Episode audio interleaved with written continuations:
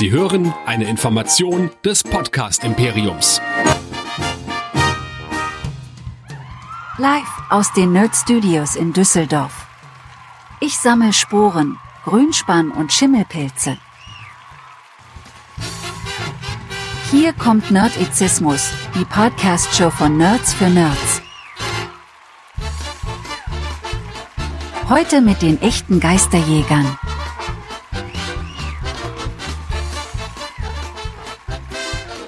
Und hier ist euer Gastgeber. Hier ist Chris. Herzlich willkommen zu Nerdizismus, dem Podcast für Nerds und Cosplayer. Mein Name ist Chris und heute mal wieder eine spoilerfreie Kurzkritik von mir alleine. Heute zu Ghostbusters Afterlife oder wie der Film auf Deutsch heißt, Ghostbusters Legacy. Ja, man traut dem deutschen beziehungsweise dem europäischen Zuschauer nicht zu, dass er weiß, was Afterlife heißt. Ich habe auf Twitter dazu eine kleine Umfrage gestartet. Wie wäre denn der perfekte deutsche Untertitel? Der fehlt ja noch dazu. Zum Beispiel Ghostbusters Legacy. Diesmal sind die Geister echt oder Ghostbusters Legacy. In der Hölle ist der Teufel los. Dann kam noch Ghostbusters Legacy, das große Grauen oder Ghostbusters jetzt erst recht. Ja, so müsste eigentlich ein anständiger 80er Jahre Actionkomödientitel heißen. Und damit sind wir auch schon mitten im Thema bei Ghostbusters Legacy, dem vierten, also angeblich gibt's einen dritten Ghostbusters Teil, aber ich weiß gar nicht, keine Ahnung, aber gerüchteweise gibt es dem, dem offiziell vierten Ghostbusters Film der eigentlich auch schon, wie so viele Filme letztes Jahr in die Kinos hätte kommen sollen, aber dann doch Corona-bedingt verschoben wurde. Wir haben hier einen Film in der Regie von Jason Reitman, das ist der Sohn von Ivan Reitman, der ja bekanntlich den ersten Ghostbusters-Film inszeniert hat und auch den zweiten. Er gehört zusammen mit Dan Aykroyd und Harold Ramis zu den geistigen Vätern der Ghostbusters. Ghostbusters, der erste Teil kam 1984 in die Kinos, dann hatte er einen zweiten Teil, der kam 1998 in 89 in die Kinos, hatte dann nur noch so gemischte Kritiken. Ich habe ihn letztens gerade noch mal geschaut und kann ehrlich gesagt gar nicht so ganz verstehen, warum. Der kommt nicht ganz an den ersten Teil ran, aber es ist, weiß Gott, ein spaßiger Film, den ich immer wieder gerne anschaue, vor allem äh, Peter McNichol als Janosch, äh, finde ich also ganz, ganz äh, großartig in dem Film. Eine direkte Fortsetzung ist nun Ghostbusters Legacy. Kurz zur Handlung, nachdem sie ihr Haus hat räumen müssen, zieht die alleinerziehende Mutter Kelly mit ihren Kindern Trevor und Phoebe auf das Anwesen ihres verstorbenen Vaters im kleinen Städtchen Somerville. Bald entdeckt Trevor merkwürdige Utensilien, Waffen und Gerätschaften, die laut seinem Lehrer Mr. Gruberson eindeutig darauf hinweisen, dass sein Opa einst Mitglied der Ghostbusters war. Währenddessen wird der kleine Ort von unerklärlichen Erdbeben heimgesucht. Das ist soweit kein Spoiler, denn das hat man alles im Trailer schon gesehen und ich werde auch versuchen, hier jetzt so wenig zu, wie möglich zu spoilern, sondern ich vielmehr meine Eindrücke wiedergeben. Der erste Eindruck von dem Film ist, so macht man das. Genau so macht man das. So kann man Vibes wiederbeleben, die Fans mögen. Ja, man könnte jetzt sagen, das ist auch Fanservice der Film. Aber hier wird wenigstens keiner der Charaktere gebrochen. Hier kriegt keiner der Charaktere irgendeine Backstory, die keiner sehen will und nach der auch keiner gefragt hat. Hier gibt's auch keinen mit der Moralkeule besetzten Cast. Der Cast ist divers, aber er fügt sich einfach nahtlos in die Geschichte ein. So macht man das, Eternals. Da kannst du definitiv noch was von lernen. Dieser Film sprüht 80er Charme durch und durch. Teilweise hat man das Gefühl, man schaut sich die Goonies an, wie sie die Ghostbusters nachspielen. Das Ganze ist wirklich von Kamera, Inszenierung, Sound, allem bis hin zu den Props ein einziges Fanfeuerwerk für große Erwachsene und Freunde der Geisterjäger. Das muss man ganz klar so sagen. Aber auch neue Zuschauer könnten an dem Film Gefallen finden, denn es werden die alten Geisterjäger mehrfach erwähnt und auch am Ende gut ins Boot geholt, aber man bekommt trotzdem eine eigenständige Geschichte. Ich denke, dieser Film verhält sich zu den ersten Ghostbusters wie Force Awakens zu A New Hope, nur in gut. Auch wenn nicht jeder Gag zündet, so hat man doch einfach grundsätzlich ein gutes Gefühl dabei. Dabei ist es wirklich nicht die Geschichte, die einen mitreißt. Die ist, um ehrlich zu sein, einfach nur der erste Teil mit veränderten Rollen. Aber dadurch, dass die Kinder einfach nicht nervig sind, sondern sympathische Kinder, ist der Film einfach unterhaltsam.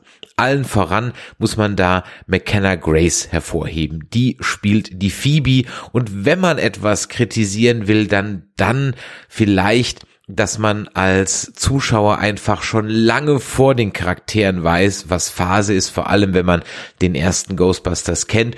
Und das ist vielleicht der einzige Kritikpunkt, den ich habe, dass es manchmal etwas lange dauert, bis dann Dinge äh, passieren, weil der Zuschauer wirklich schon viel länger weiß, was jetzt kommen wird. Und auch am Ende fallen die Dinge vielleicht ein bisschen nett in die Drehbuchposition, die man braucht, um dann auf das Finale hinzusteuern. Aber ansonsten wirklich also richtig gut. McKenna Grace habt ihr vielleicht schon mal gesehen als junge Captain Marvel, als junge Carol Danvers. Ähm, in der gleichnamigen Verfilmung. Sie hat aber auch äh, in diversen Serien mitgespielt, ähm, wie zum Beispiel ähm, Once Upon a Time oder in äh, CSI, diverse Folgen und so weiter. Das also inzwischen schon ein veritabler Kinderstar. Dann haben wir natürlich mit Finn Wolfhard als Trevor ein Gesicht, das man aus Stranger Things kennt und er spielt auch die Rolle aus Stranger Things. Das ist aber gar nicht schlimm. Ähm, äh, das macht er gut, das macht er sympathisch und deswegen hat man ihn auch gecastet. Wir haben dann Carrie Coon als Mutter Kelly. Die habt ihr letztens vielleicht erst noch gehört in What If als Stimme. Sie hat auch in Avengers Endgame eine Sprechrolle gehabt, genauso wie in Infinity War. Sie hat in Fargo der Serie äh, mitgespielt und auch in The Leftovers. Also von daher könnt ihr die durchaus mal gesehen haben.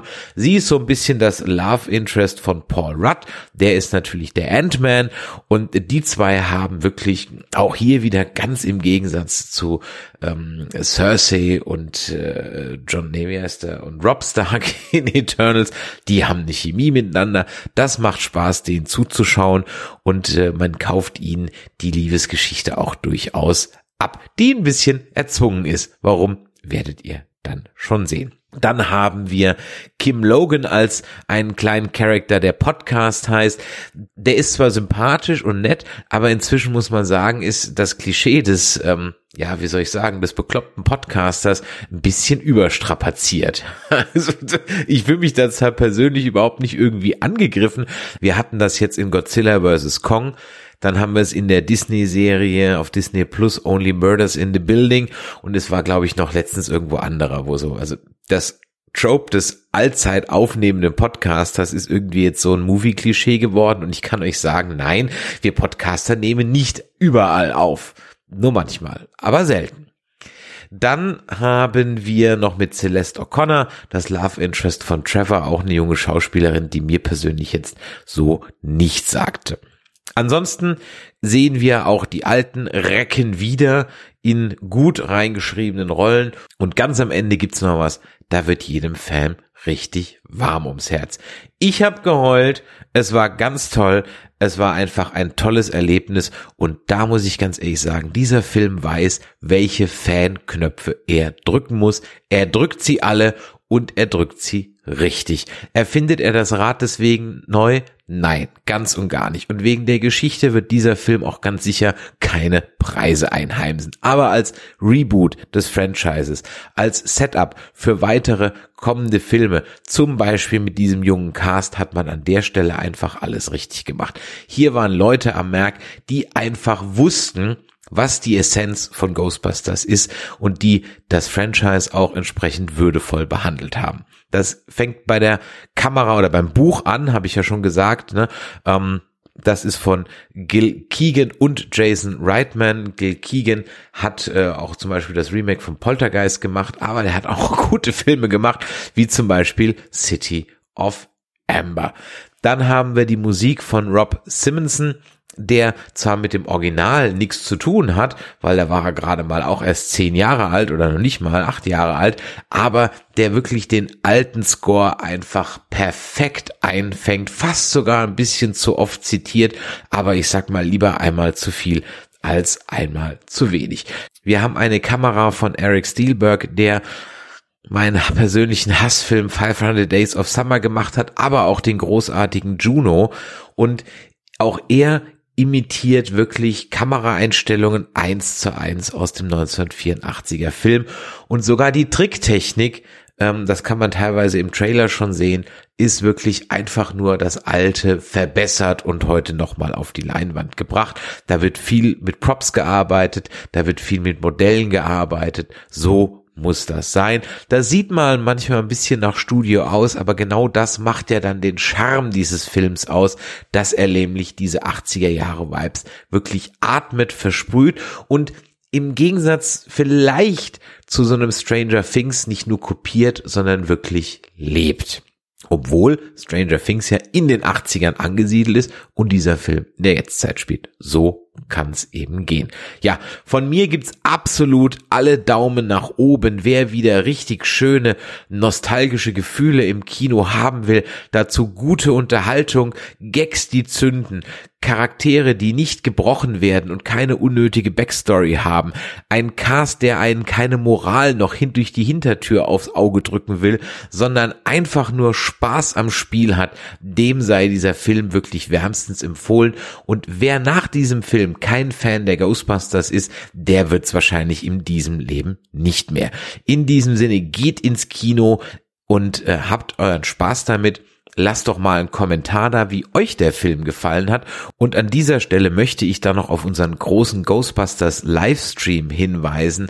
Dann wird wieder der Sven äh, mit am Start sein und wir werden am 23.11. live auf Twitch und YouTube über die Ghostbusters im Allgemeinen und über Ghostbusters Legacy im Besonderen sprechen. Dann auch mit allen Details und natürlich jede Menge Spoiler. An der Stelle noch ganz kurz der Hinweis, es gibt zwei Post-Credit-Scene, eine mit und eine richtige Post-Credit-Scene, also auch die solltet ihr nicht verpassen, um das volle Ghostbusters Erlebnis zu haben. Und ich glaube, ich habe noch nie so viel Ghostbusters in einem Satz gesagt. In diesem Sinne, wenn euch das heute hier gefallen hat, dann Däumelein nach oben und mal lasst doch mal ein Abo auf den Kanälen da. Schreibt eine Kritik an info@nerdizismus.de oder auf iTunes oder Podcast Addict und am besten ist es, ihr erzählt allen euren Freunden von nerdizismus.de.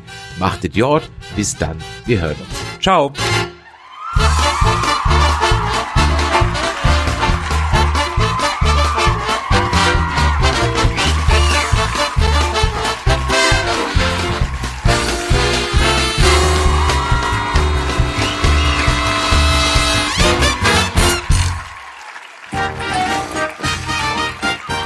Produktion des Podcast Imperiums.